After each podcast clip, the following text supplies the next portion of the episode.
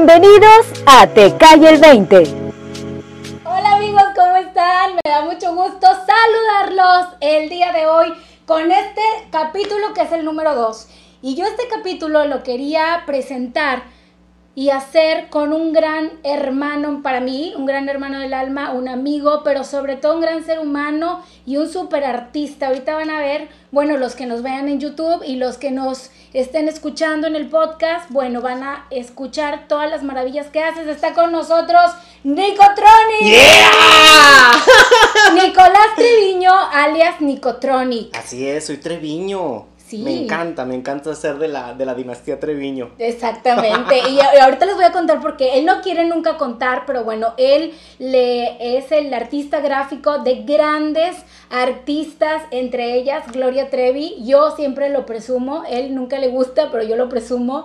Es el culpable de muchas de sus portadas, de, eh, de videos, de... ¿Qué más, Nico? ¿Qué más haces? Las pantallas de los shows. Todo, mira, fíjate que, que todo aquel que, que quiere estudiar diseño gráfico realmente puede echarse un clavado en, en, en lo que hago yo, porque siempre tuve como que la inquietud de, de hacer cosas, de crear, y la mayoría de, de mis sueños por crear es compartir. Yo creo que es siempre, o sea, siempre que hago algo lo quiero compartir. Bueno, eso eres tú, porque así es tu esencia, pero no todo el mundo es así. Pero a mí no me importa todo el mundo, a mí me importa yo. Claro. Entonces, si yo puedo hacer algo y lo puedo compartir contigo, a mí eso me hace muy feliz porque durante toda mi infancia yo estuve persiguiendo eso, estuve buscando eso.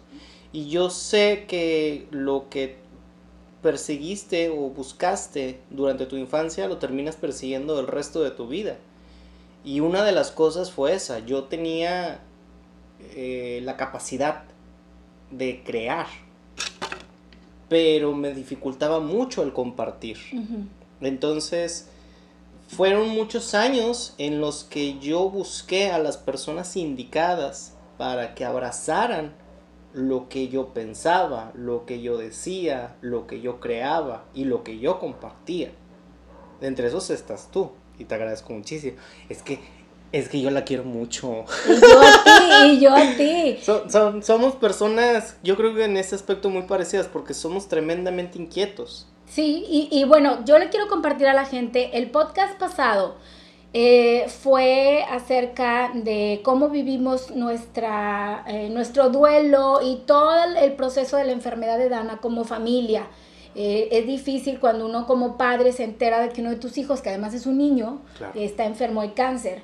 Y ya lo hemos estado platicando. Por cierto, me han estado preguntando muchas cosas. Voy a hacer un siguiente capítulo, pero este ya lo teníamos pensado. Y ahorita les voy a decir por qué para mí es muy importante el que fuera Nico.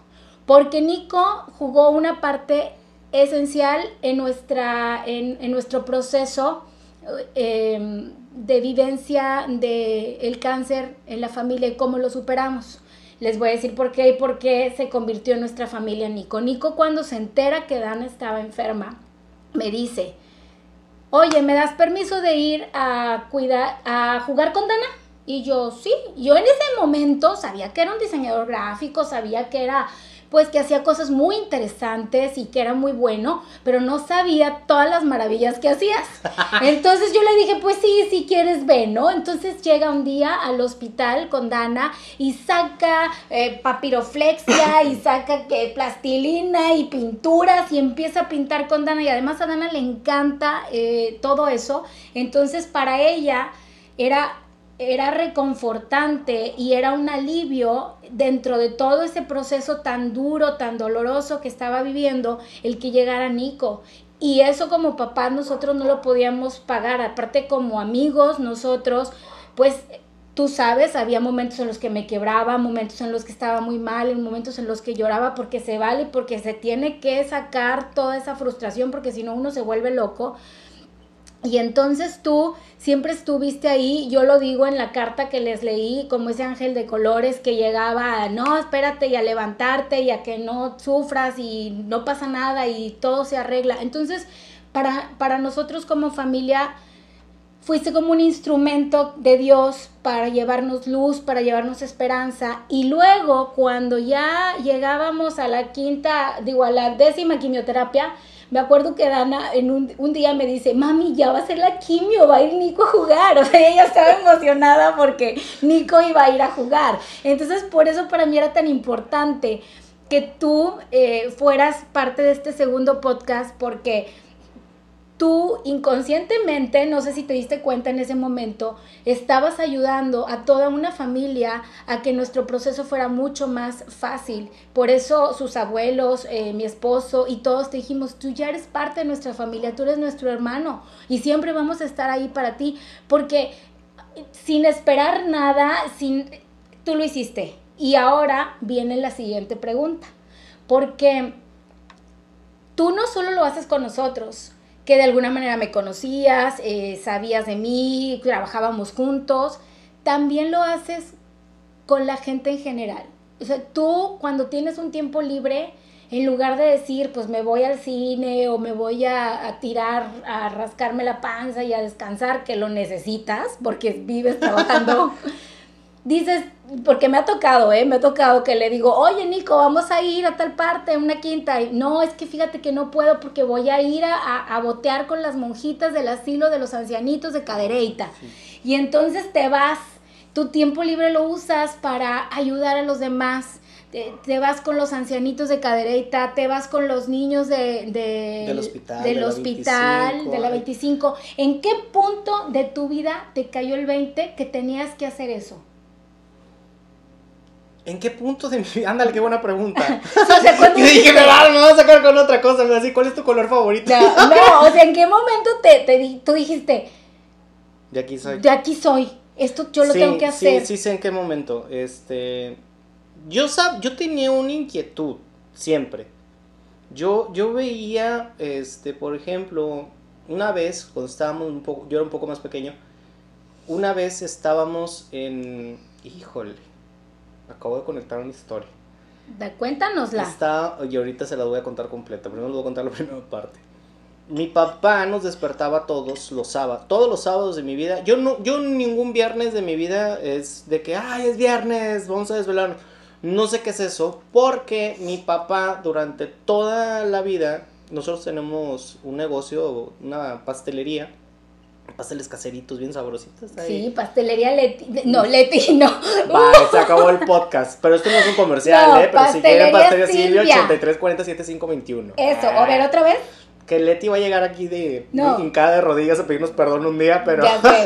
Oye, no, pero otra vez di el teléfono. Ah, 83 40 Es una maravilla. Estamos todos los sábados haciendo pasteles para usted. Oiga, ¿y saben qué?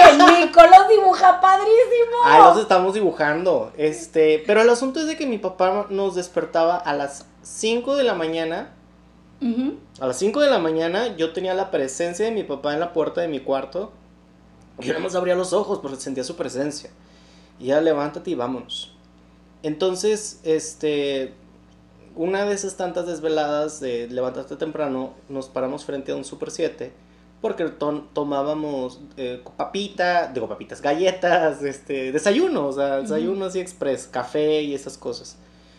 Un día estábamos ahí y estaba un pordiosero en la puerta del Super 7 y yo lo vi, el señor estaba súper andrajoso, el pelo todo así, este, pues sí, sucio, mal, sucio largo, el señor así, con una playa toda rota.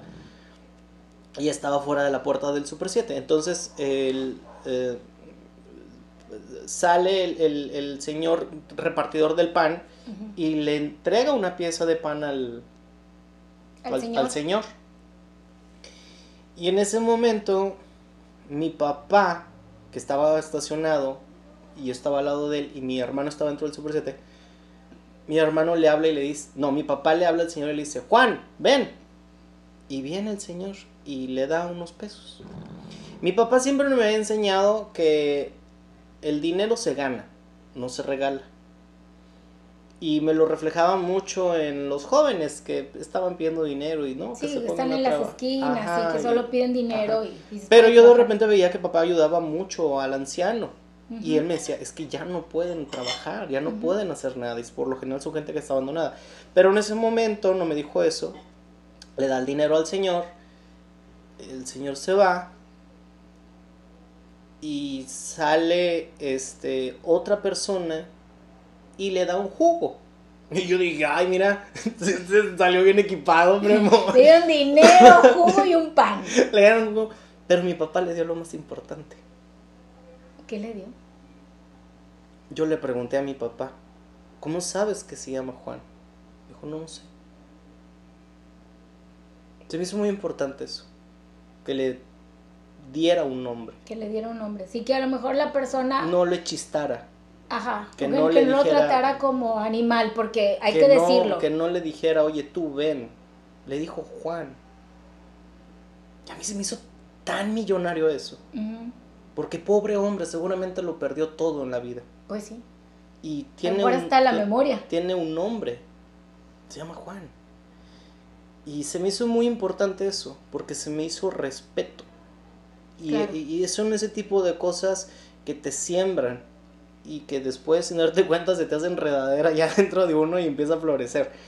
El asunto fue que una este, chica llamada Patty, eh, hubo una época en el, como las redes sociales, ahorita está el TikTok, a todo lo que da, hubo momentos donde estaba para atrás, para atrás, para atrás el Fotolog. Ah, sí, cómo no, yo me acuerdo. no hagan cuentas. Pero en el Fotolog la cosa se manejaba muy divertida. Ajá. Entonces, este, pues uno era rockstar ahí. Sí, te subías fotos y entonces todos te las firmaban, te, llegaban y te, decían algo, ¿no? Sí, era, muy, era muy divertido, pero entre esas firmas una vez me, escribió una chica que se llamaba Patti, Patti Garza, creo que se pide Garza Patti, si no Patti, discúlpame, este, um, me escribe ella y me dice, oye, quiero invitarte al hospital de la Clínica 25 cuando tengas oportunidad, y yo lo leí, pero dije, no, sí, gracias, no hay tiempo yo seguía saliendo los fines de semana, me iba de antro. Yo me iba de antro de miércoles a domingo. Eso fue, eso fue hace cuántos años? Los suficientes. Ok, no, no entramos en tanto detalle. El chiste es que en algún punto. En algún punto este, estábamos a principios del 2000, por ahí, de, la de la década del 2000. Porque no me acuerdo bien. ¿Y qué te hizo decidirte? Voy a ir. Un día estaba yo en el antro con mi mejor amigo Ángel Peña y yo tenía una, yo me acuerdo que tenía un litro de whisky en la mano, qué rico. Qué rico. Digo, o sea, de repente cuando gusten. Y yo me acuerdo que tenía mi litro en la mano y volteé y dije, es la misma gente, es la misma música y yo estoy con la misma ropa. Yo me acuerdo perfectamente que dejé el litro. Bueno, le di un zorro profundo. Bueno, primero le tomé. Sí, claro, no, no, ya, me, ya lo había pagado. Me lo hubiera patrocinado el, el antro. Le di un super sorbo de decisión. era para agarrar valor. Ajá, era para agarrar valor porque lo que hice después de ahí me cambió la vida. Dejé el litro ahí, me di la vuelta y me fui a mi casa. Eran las 2 de la mañana. Y por primera vez en muchos años me desperté a las 9 o a las 8, no me acuerdo, de la mañana de un domingo. íntegro. Y me desperté y dije, achis, achis, achis, achis, los mariachis. y dije, ¿qué se hace un domingo tan temprano? Y me acordé de esta chica. Y me acordé que es, y busqué la firma donde me había escrito y decía Clínica 25 los domingos a las 10 de la mañana. Dije, tengo una hora. Para llegar. Para llegar, vámonos. me bañé o no me acuerdo si me bañé o no. O sea, ahí te fuiste o, así. O, me fui, o, benditas toallitas húmedas, nada más el rabito y nos fuimos. Pero no te llevaste nada. Fíjate que no, no, no es que yo no sabía que iba. Claro. Entonces, llego yo al hospital, este, entro, la primera puerta, que ya sabes que siempre hay ahí un policía o un vigilante, no, no había nada, o sea, no vi nada, yo ni siquiera me acuerdo si había un policía, yo me pasé, y luego para subir al segundo piso, no, tampoco vi a alguien de vigilancia. Yo pensé que era así. Y hasta el tercer piso llegué y ahí estaba Patti, la reconocí. Y le dije, oye, soy Nicolás, este, vengo a ayudarles con los niños, o sea, o que vengo a hacer, no sé, los, ustedes pónganme a hacer algo. Y me pusieron a, a recortar papel. Uy, no, güey. Y yo así de que... Entonces me puse a recortar papel. Ahorita lo hizo en dos segundos. Ah, Para los que nos están escuchando, me hizo una, una letra en, en Hielo seco. hielo unicel. seco, unicel, em, con una maquinita así caliente, con una pistola que tiene una Una, re- fibrita, una resistencia. una sí. resistencia, y la hizo así de que, en, de verdad, en, en tres segundos. Imagínense si hubiera tenido más tiempo. Diría Diego Emilio. Oye, y Este, luego, Este, entonces llegué y, y me acuerdo que una niña, escuché la voz de una niña que me dijo, oye, pásame las tijeras. Y yo le dije, "Chis, pues ven tú por ellas. Pues yo toda la vida siempre he sido bien bravo. Y volteo a ver y mi sorpresa fue tremenda. O sea, me encontré una niña en silla de ruedas, eh, totalmente calva. Y... Y fue difícil, porque yo nunca había visto eso en mi vida. claro. O sea, tal vez lo había visto en, en videos de Michael Jackson o en cosas Sa- así. sa- ¿Sabes que ahorita que dices eso, te voy a interrumpir tantito para decirle algo a la gente? Cuando Dana se enfermó, eh, el, el oncólogo de Dana nos dijo algo y fue tan real. Nos dijo, miren, a partir de hoy ustedes van a empezar a ver más personas eh, en las mismas condiciones que Dana, van a ver niños calvos, van a ver niños con tratamientos oncológicos y se los van a empezar a encontrar. Y me dijo algo que de verdad me cimbró porque me dijo, no crean que es porque Dana está enferma y ahorita ustedes van a empezar a verlos. Siempre han estado ahí. Lo que pasa es que cuando no estamos enfermos no los vemos, No los vemos. no nos damos cuenta. No, no nos damos cuenta. Y así fue. Yo iba a la farmacia, iba a algún centro médico y veía gente con cáncer, veía señoras, pues obviamente sin cabello, o, o niños, así como tú dices, en silla de ruedas, cada uno con su problema de cáncer. Y me cimbró eso y me acordaba tanto de esas palabras de este doctor porque es cierto, o sea, siempre han estado ahí, lo que pasa es que no los volteamos a ver, no los vemos. Y no es por gachos. O sea, no, No, no, no, no no. solo por gachos. Es que No, no. no, estás no- en otra sintonía y no, te los das, ves. No, no tienes esa sensibilidad de tener, de tener esa sensibilidad en los ojos. Sí, porque ahí estaban, siempre estuvieron ahí, siempre pero estuvieron llegó un ahí. O sea, momento el hospital no se creó hace 10 años, ha estado ahí toda la vida. Y toda la vida hemos estado nosotros aquí. Y seguramente después de eso, pues en la calle ya los ves, porque ya los reconoces, porque ya los viviste, ¿no? Claro. Entonces, digo, tien- tienes toda la razón con lo, con lo que dices. Y, y así fue, mágicamente empecé a ver que había una necesidad tremenda de amor por todos lados. Yo recuerdo mucho a esa niña, este, y, y yo me acuerdo de que lo mal que me sentí por lo que le dije yo, porque bruto, siempre. Y yo me quedé con esa niña ese día. Y a mí me empezó a, exigir, o sea, no a pedir, o sea, ya a exigir. Y dije, no, tú estás para exigirme. Perdón. Este, recortes, ella quería que le, que le recortara un conejo, quería que le recortara un perrito, quería que le recortara... Y yo no sé de dónde sacaba yo esa energía para poder... Bueno, yo sí de, de la culpa que traía, pero para poder crear, hacer. Al final del día me di cuenta de algo muy bonito, que no fui yo el que decidió ir ahí. No fue mi amiga, que fue después nos hicimos super cuates, el que yo decidiera ir ahí. O sea, el mismo lugar me llevó ahí. El amor de los niños me, me llamó como imán. Porque yo qué iba a saber. Sí, y, y, y ahí fue uno de, de tus 20, ¿no? De que te cae el 20. Un, un digo, detonante. un detonante. Me cayó, para me ti. cayó el 20 muy padre, porque me hicieron darme cuenta que durante toda mi vida los estuve buscando. Porque yo durante toda mi vida he querido compartir lo que yo hago. ¿Tú crees que es como una parte que tenías, eh, como un, no quiero decir hoyo, pero sí como algo que te faltaba completar? No, yo no me falta. Ah, y Pero- en tu vida dijiste, ándale, aquí ya Claro, esta pieza que me faltaba embonar, claro, ya la emboné. Y, y- y yo porque nunca desistí en crear. O sea, yo siempre era crear, crear, crear. Pero desafortunadamente lo hacía con la gente equivocada.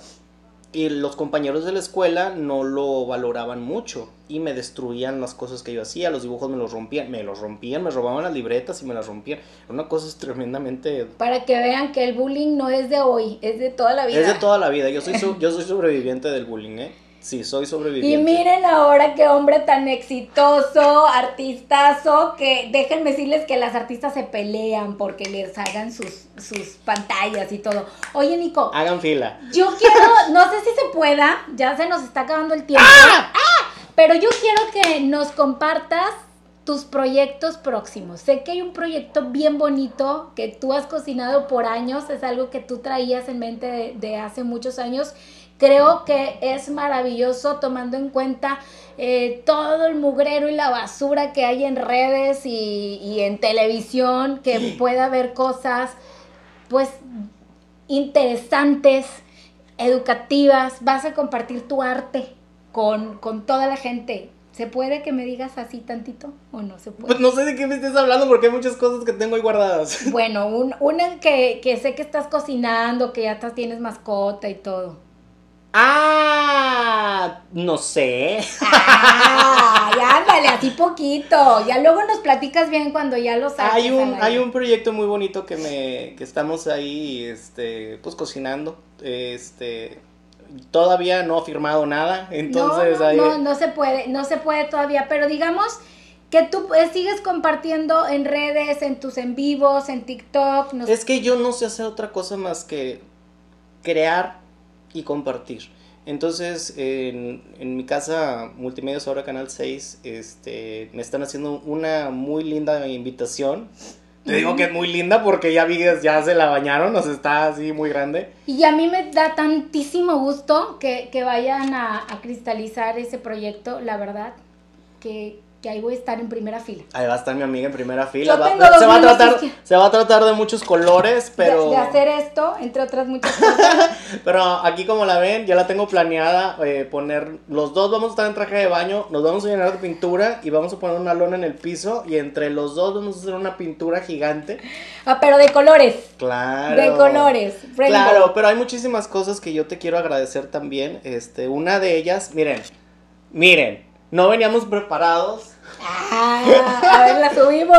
No, hombre, la bajamos. Ahí está. Mira, no venía preparado, pero hace un año esta es la portada de uno de los proyectos más bonitos que he hecho junto con el Licea y quiero que reconozcan a esta niña que está aquí. A ver. Para quienes nos están escuchando, es la portada del disco Diosa de la Noche de Gloria Trevi.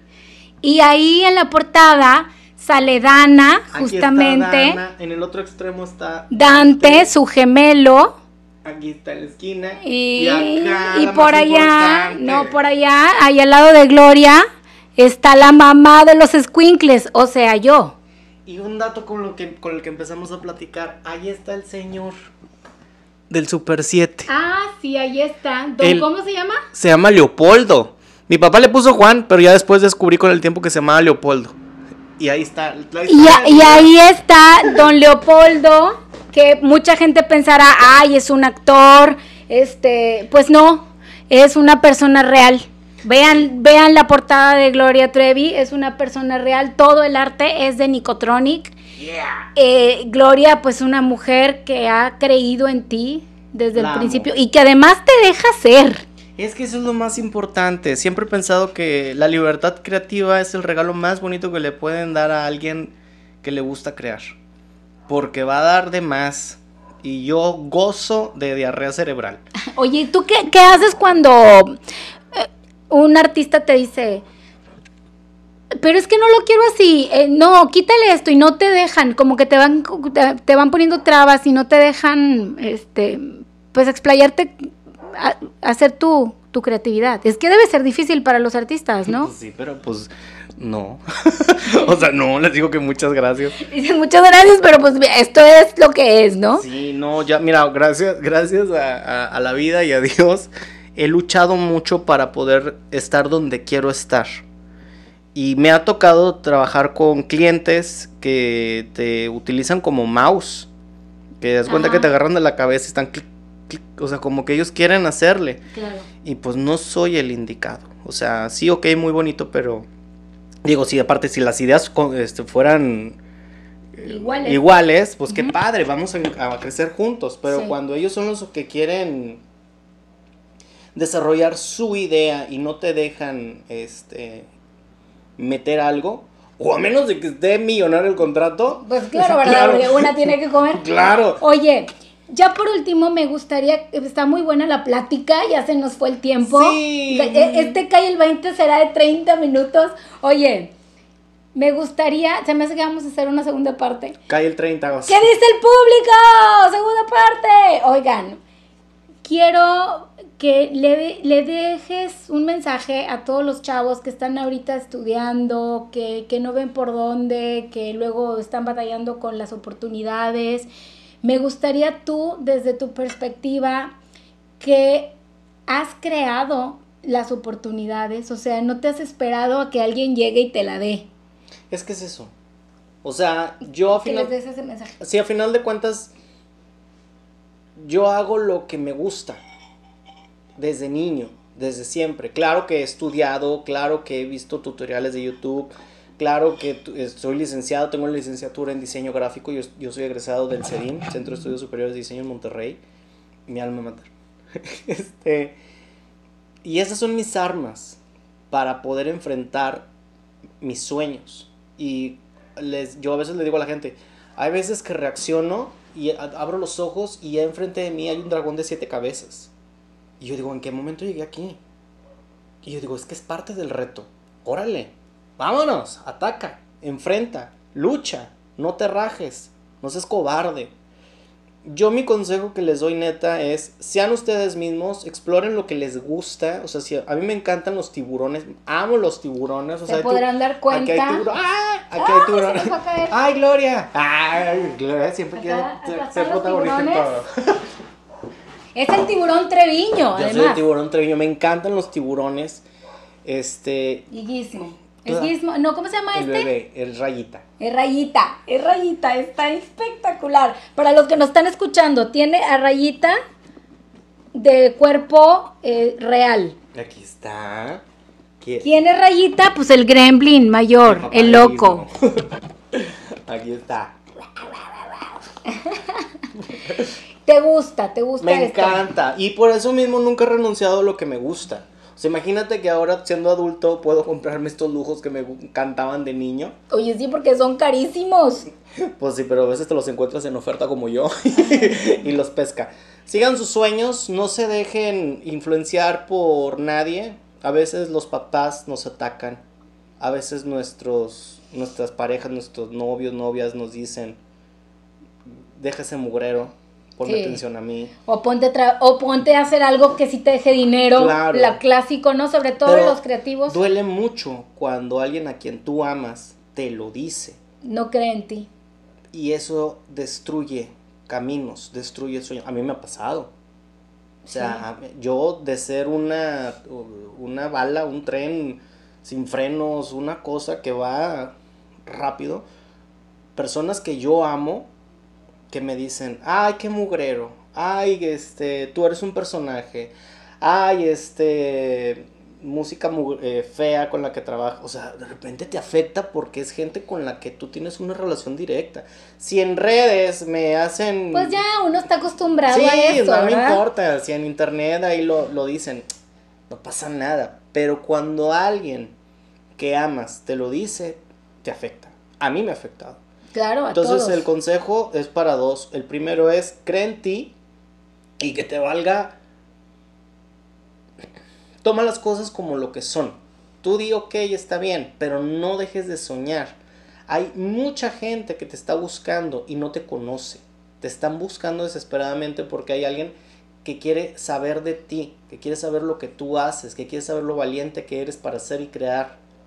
Hay gente que te está buscando porque quieren darse cuenta que no son los únicos locos soñadores. Quieren saber si hay alguien que ya se la jugó y lo logró. Yo estoy en el proceso de que lo estoy haciendo. Porque aún no llego a donde yo quiero estar. Y el otro consejo es para todos aquellos que tienen a alguien en su casa que, que es creativo. Si es un niño, una niña, un anciano o un adulto, si tú te das cuenta que está pintando o está bailando o está actuando o, o quiere ser abogado o quiere ser bombero y lo está intentando y tú ves en su intento hacia algo chiquito, chiquito que tú digas, oye, aquí hay talento, Claro. apóyalo. Si tiene letra bonita, dile que tiene letra bonita. Si ves Enfocarnos que baila- en las cosas Ajá, buenas. porque tienes que pulir eso, ese pequeño diamante. No sabes, tal vez tengas un artista en casa y no lo sabes. Exactamente. Hay que apoyar el talento, hay que apoyarnos entre nosotros y entre familia. Muchas gracias, Nico. Yo creo que con eso nos quedamos. El, el hay que amarnos, Eh. hay que apoyarnos. Nos vemos en el próximo capítulo, bueno, por YouTube y nos escuchamos aquí por Spotify, por eh, todas las plataformas de podcast. Muchas gracias por acompañarnos. Gracias, Nico. Te y amo, ahorita les ponemos todo, les tagueamos todos los lugares donde pueden encontrar a Nico y sigan con nosotros. Les mandamos un beso. Arriba, corazones. Gracias por acompañarme. Los espero el próximo viernes. Te cae el 20.